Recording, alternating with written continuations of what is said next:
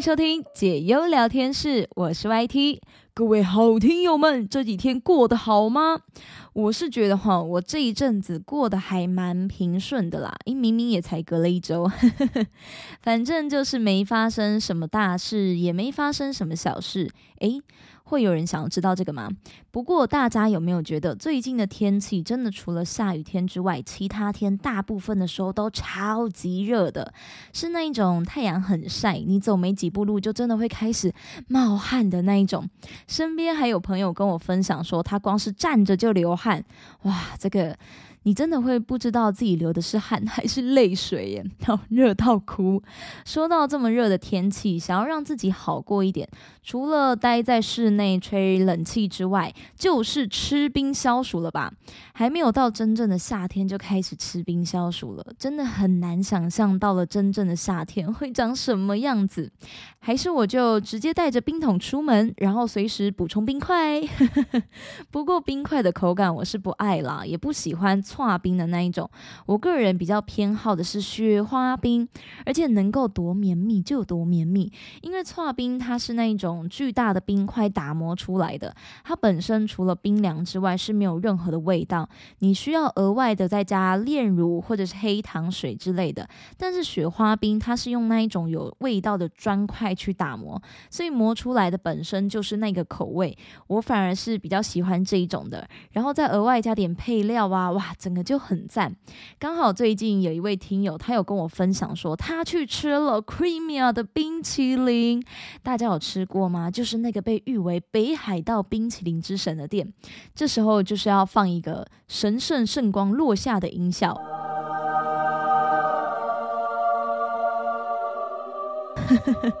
可以算是一个高级的冰淇淋了吧？毕竟它一支就要一百五十元，等于一杯星巴克。星巴克好喝，推推。但其实我还没有吃过 Creamia 的冰淇淋。它最红的招牌，我记得是牛奶风味。听说有一股浓醇奶香，是使用百分之二十五的鲜奶油和高达百分之十二点五的乳脂肪含量打造出来的。好，以上资讯网络上都 Google 得到。有那一种丝绸般滑顺迷人的滋味，而且是入口即化。后来还有推出巧克力跟抹茶口味，再到后来，也就是上个月的时候，他们推出了全新口味麝香葡萄。诶，一听就感觉超好吃的，而且是只有在台湾才吃得到的哦，因为是限定口味。分享这个冰淇淋的听友是说吃起来还不错，但他觉得饼干的部分有一点甜。那我自己是觉得。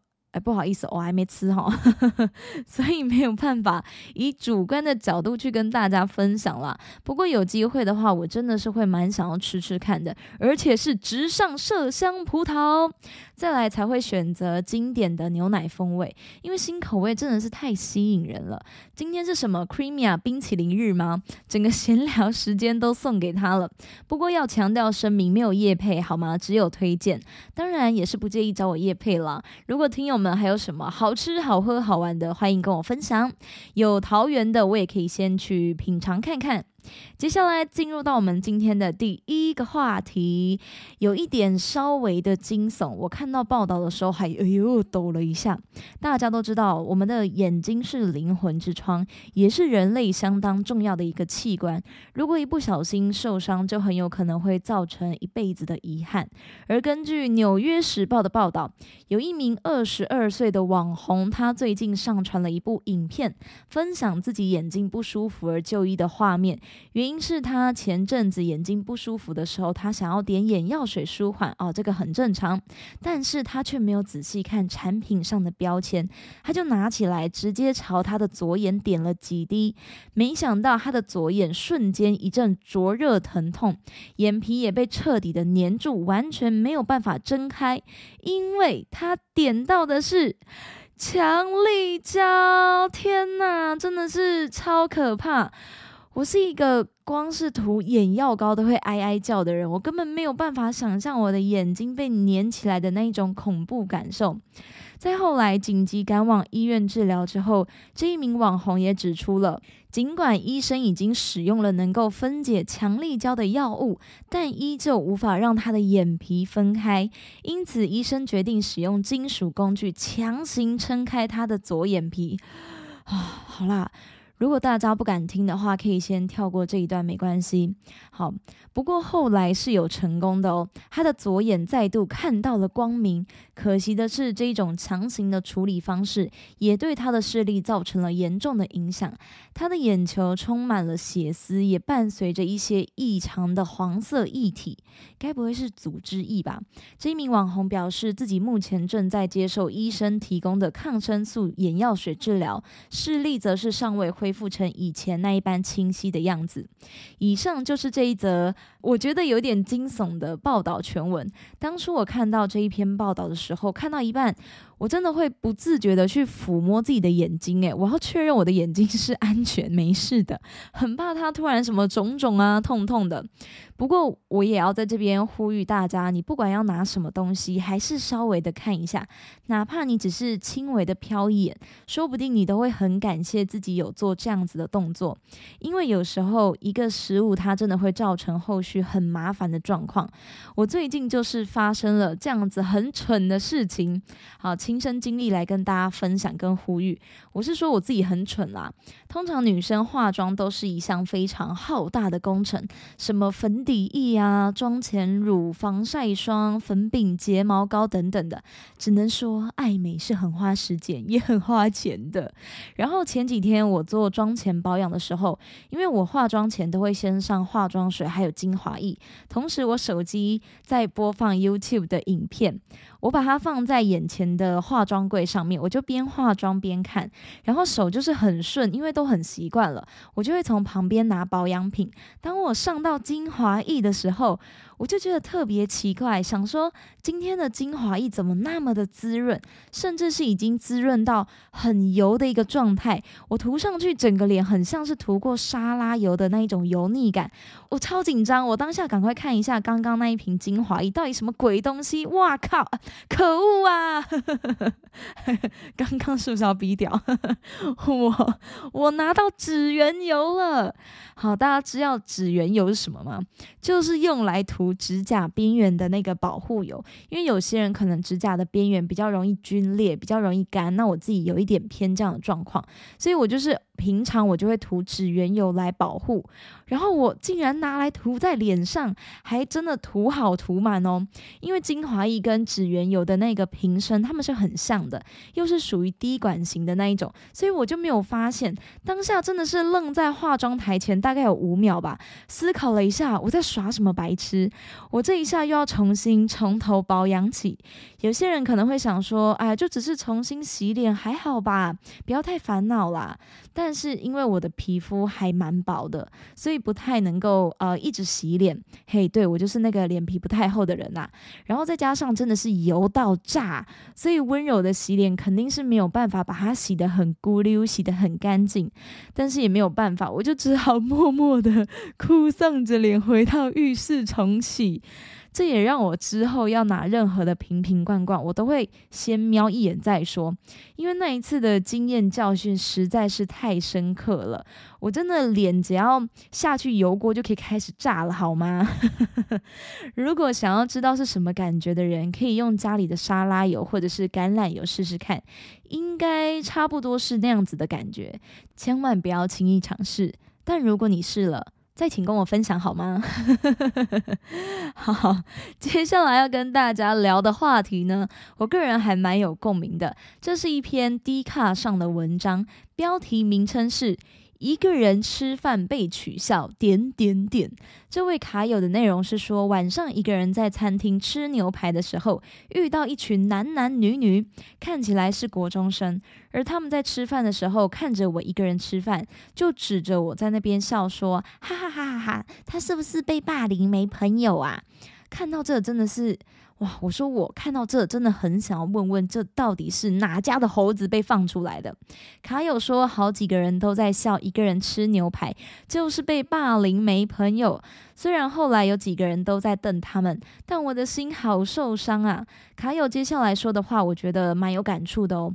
他说：“人生不是每个阶段都会有朋友的，但愿他们以后出社会也会明白，总有一个人的时间也会明白，不要在外面取笑别人。”啊，很有感触诶，真的，出了社会后，你才会明白，想要一个人好好休息的时间多不容易呀。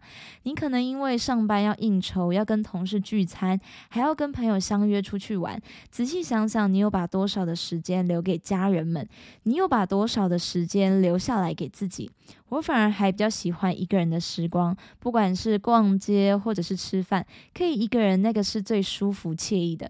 因为每一个人的眼光不同，喜好不同，有时候逛街你可能这个想要看久一点，然后那个也想要试一下，但是又不想要让朋友等自己等太久，因为他可能没有兴趣啊。可是因为还是要等你，总不能说一个人就分开去逛了。那我一开始一个人逛就好啦，所以彼此互相等待，你可能也会不好意思。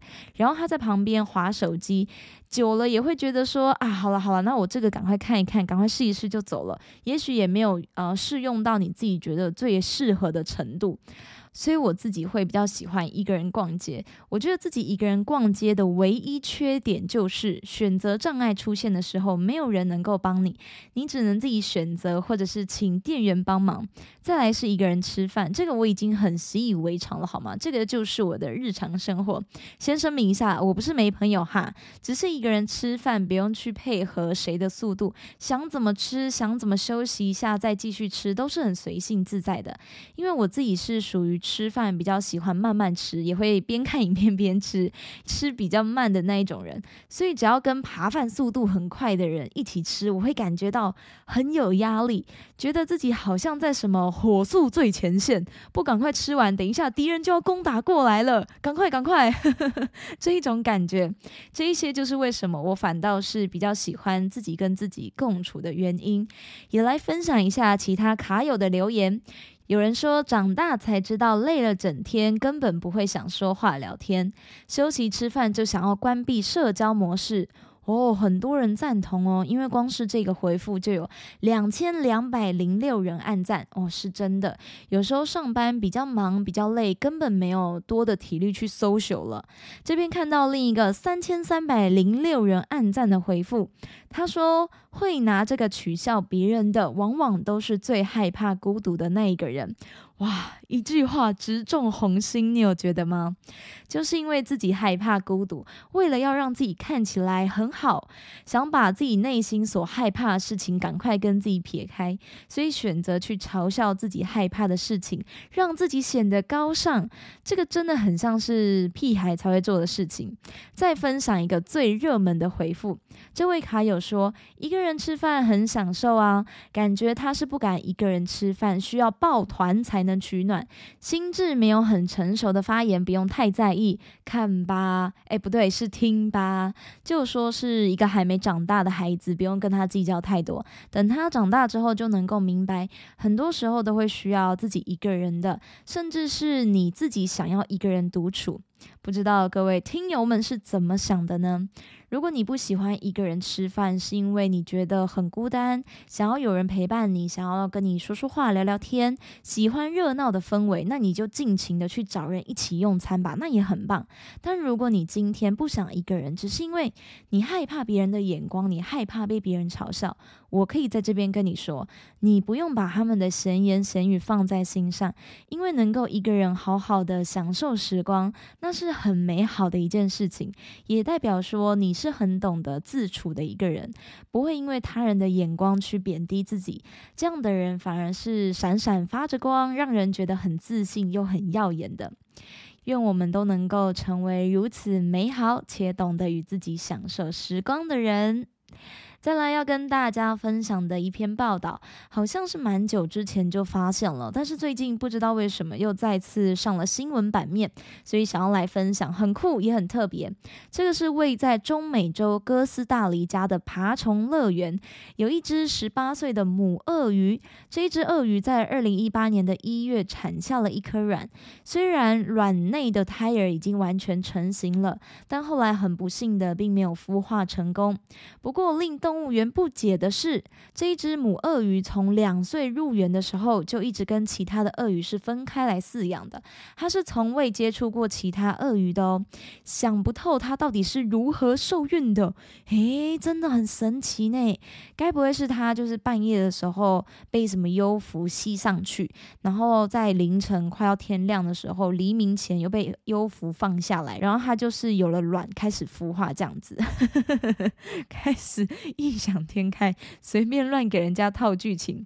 好，因此园方联系上美国维吉尼亚理工学院的学者华伦，对这一件事情进行调查。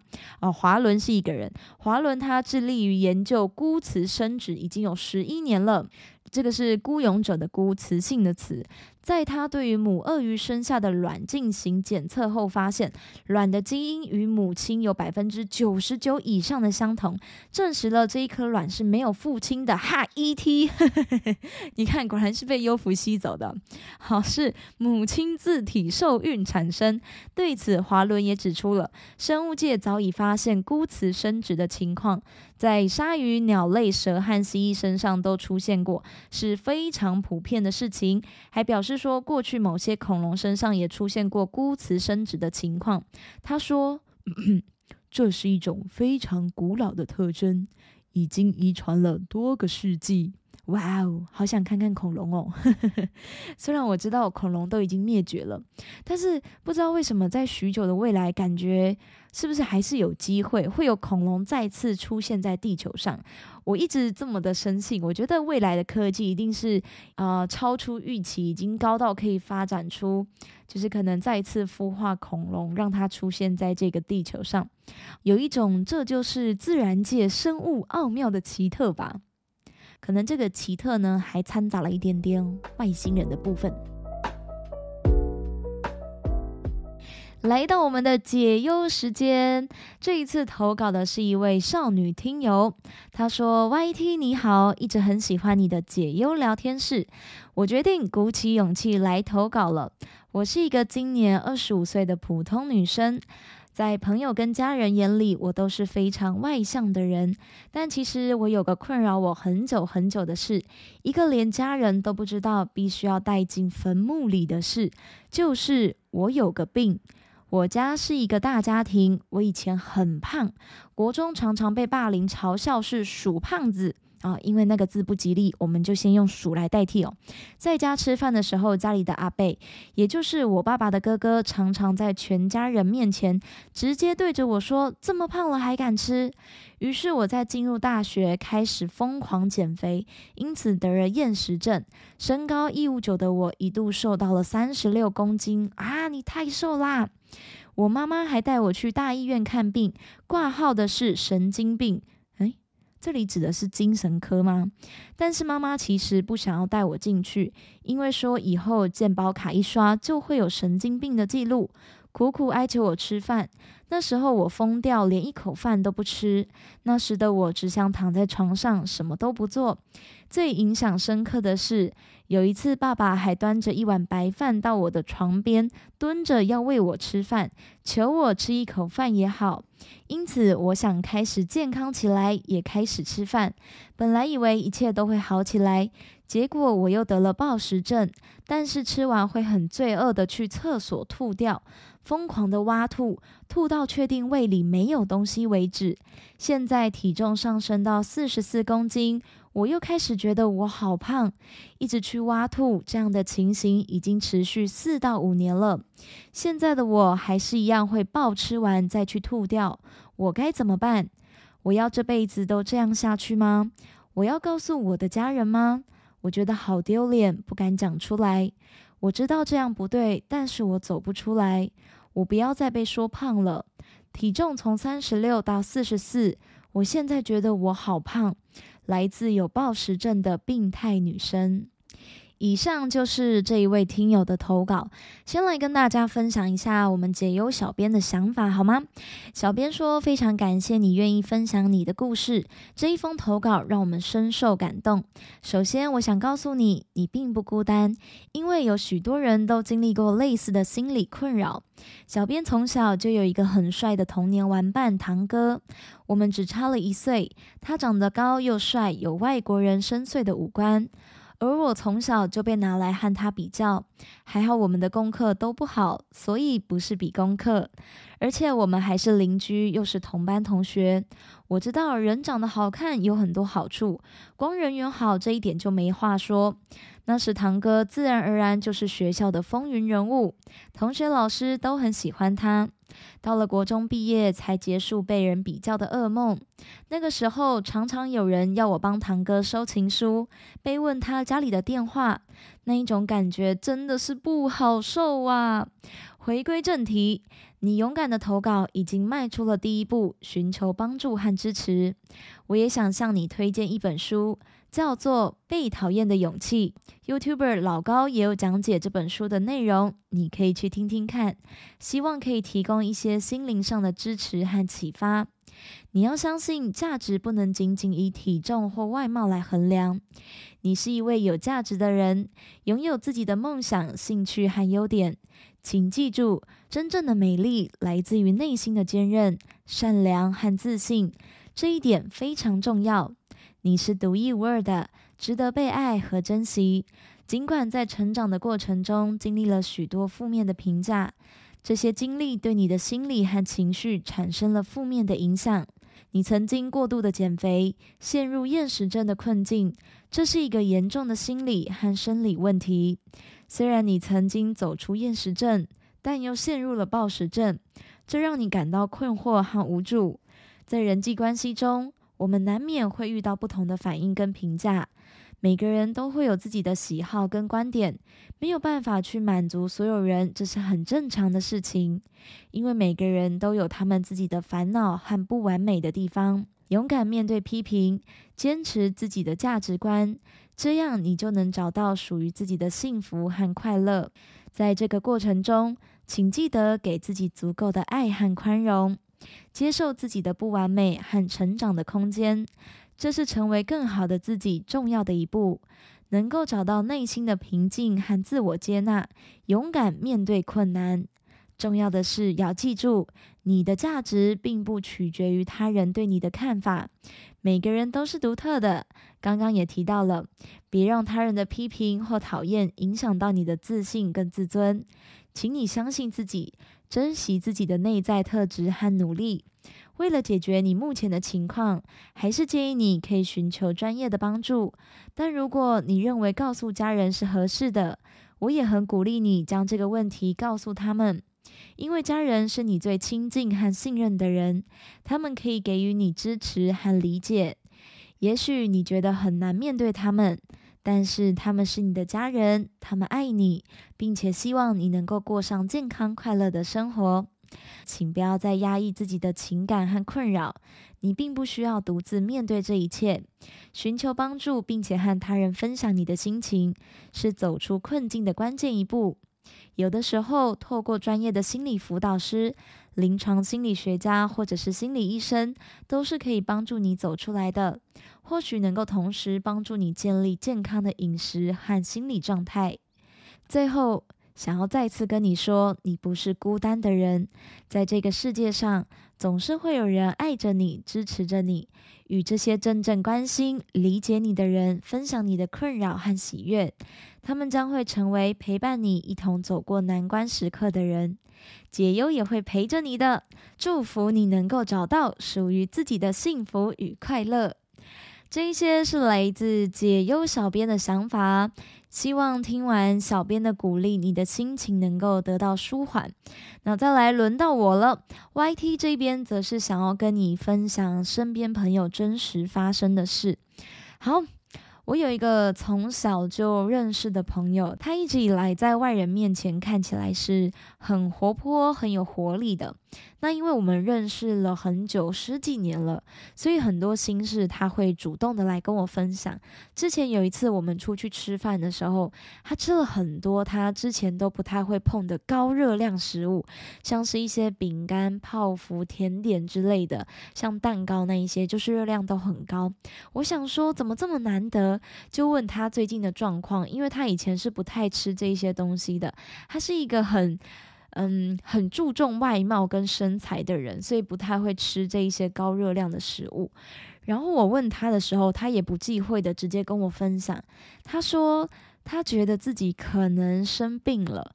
只要一吃东西，他就会很有罪恶感，但是又没有办法控制自己想要吃东西的那个情绪。当感性一大过于理性，他吃完东西之后，他就会很想要揍自己，很讨厌自己，甚至是厌恶自己这样子的不受控，还会因为很讨厌、很难过的心情落泪这样子。所以后来他想到了一个方式，跟你的状况蛮类似的，但他不是用催吐的方式，他是。是把食物放到口中咀嚼，品尝食物的味道。等到他那一口吃满足了，他就会把食物再吐出来。对你没有听错，它就是放进去咀嚼，然后吐出来，吐到垃圾桶或者是马桶里冲掉，而且会尽可能在咀嚼的时候不要吞太多的口水，因为我们人一旦摄取食物就会开始分泌口水，但是如果你吞下去的时候呢，就是多少还是会吸收到食物的热量。当他发现他这样子做比较不容易会因为吃东西而发胖，产生罪恶感的时候。他自己就会用这样的方式吃了又吐，吐了再吃。听他形容是可以满足口腔对于食物的渴望，也不用担心热量的摄取，因为你没有真实的吞进去嘛，那大肠小肠都吸收不到，就不会产生太多的热量。不过这个是只有他自己一个人吃东西的时候才会这个样子的。毕竟如果你跟朋友聚餐，然后 这样子吃的话，应该是那个画面会有一点惊悚啦，会吓死对方吧。那个画面，嗯，也许没有到惊悚，但是会蛮。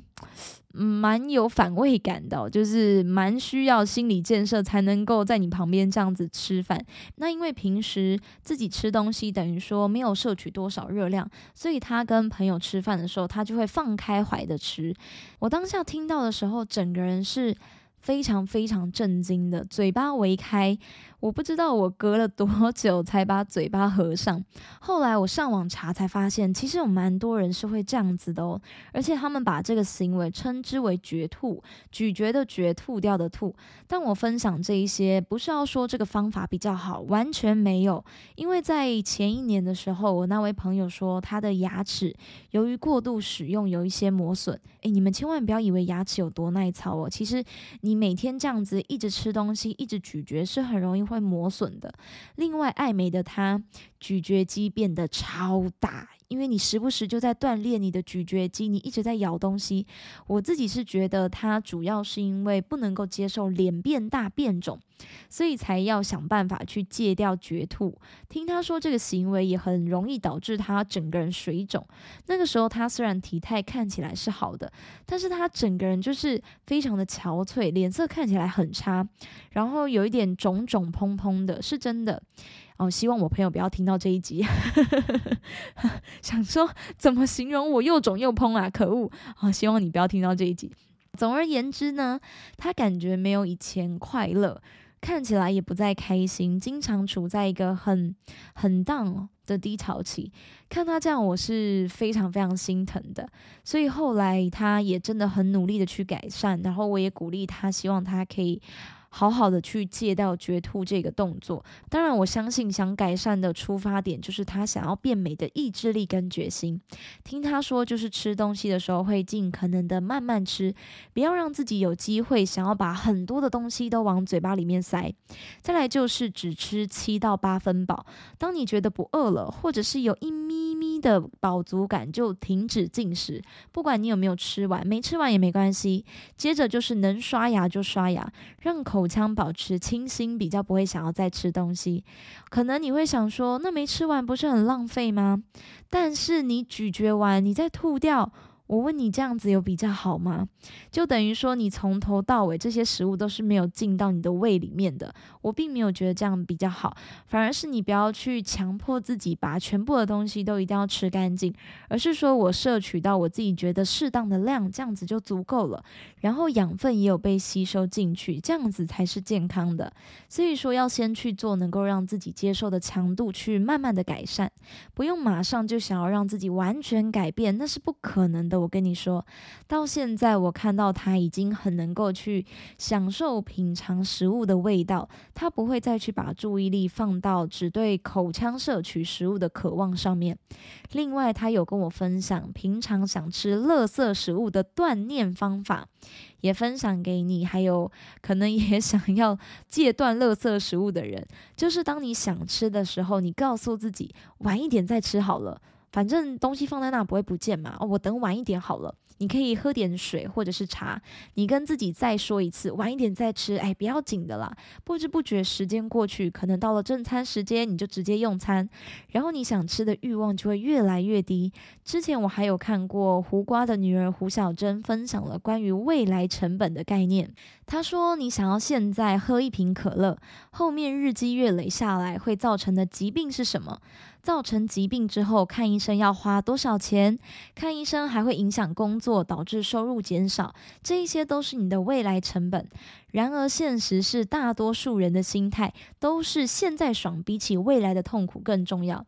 与未来成本相反的未来折现的想法，很多人的确都是采用未来折现，觉得当下最美好，我要把握当下，把握现在。但是这个并不是用在让你可以。啊，让自己肆无忌惮、毫无节制的吃东西。当然，如果你说人际关系，当然就把握当下嘛，好不好？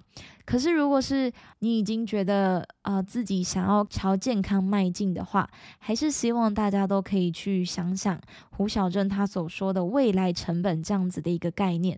所以，当你每次想爽的时候，真的要记得现在忍住，之后就可以美美的、帅帅的，还可以美美帅帅的吃东西，吃一些小点心。重点。是你就是美美的、帅帅的，好吗？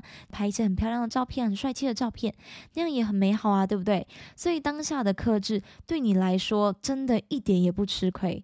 你可能会想说，我现在不吃的话，我好难受啊。可是你现在忍住了，对未来的你来说，现在的忍。都是未来的一种投资，也把身边这一些真实的故事跟案例分享给你。只能说爱美是女人的一种天性啦，但也真的是啊，经常苦了自己。而且现在大众的审美观也很容易会造成一种不友善的环境，导致一堆人在容貌焦虑。诶，哦，真的是不要这样子诶，那一些审美观，其实不只是我朋友，我自己也曾经焦虑过。所以想要跟你说，你真的不是孤单的，你也不用去。独自承受你内心的压抑，可能是因为我那一位朋友的关系，所以。我觉得自己更能够去同理感受，因为毕竟，嗯，他当时就是发生了这样的事情，然后我也在旁边陪着他。如果你觉得自己可以试试看，慢慢的改善，你不想跟家人说也是可以的。但如果你觉得自己已经是到了没有办法去控制自己的思绪跟行动，还是会建议你可以跟家人说说你难受的地方，一起去寻求专业的协助。不用担心，这个不是绝症。真的，只要你想，一定都会有办法能够解决的。但是你也要给自己一些时间，好吗？你要给自己一些缓冲，然后宽容去改善的时间。从你觉得可行的方式去努力。当你想要大吃特吃的时候，就先喝点无糖的茶饮。真的还是很想吃，就把食物的每一口时间都间隔久一点，让自己习惯，不要在短时间内摄取那么多的东西。最重要的是，要先改掉催吐的这个动作。东西吃下去就吃下去了，没有关系。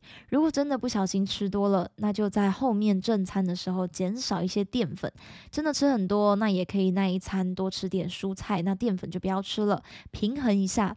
反正我们先从改善催吐。吐这个动作开始，接着改善我们对于吃东西的欲望，一步一步你一定可以做到的。解忧聊天室也会陪着你，帮你加油打气，一起去慢慢的、适量的品尝食物的美好。也希望你的心情可以渐渐的明朗。最后，想要跟这位好听友说，你还是那个美丽健康的你，别忘了减肥之路上有你有我一起加油。再一次谢谢这一位听友的投稿，这里是解忧聊天室，有任何的疑难杂症、心情故事都很欢迎你投稿哦。祝福大家日日是好日，我们下集再见喽，拜拜。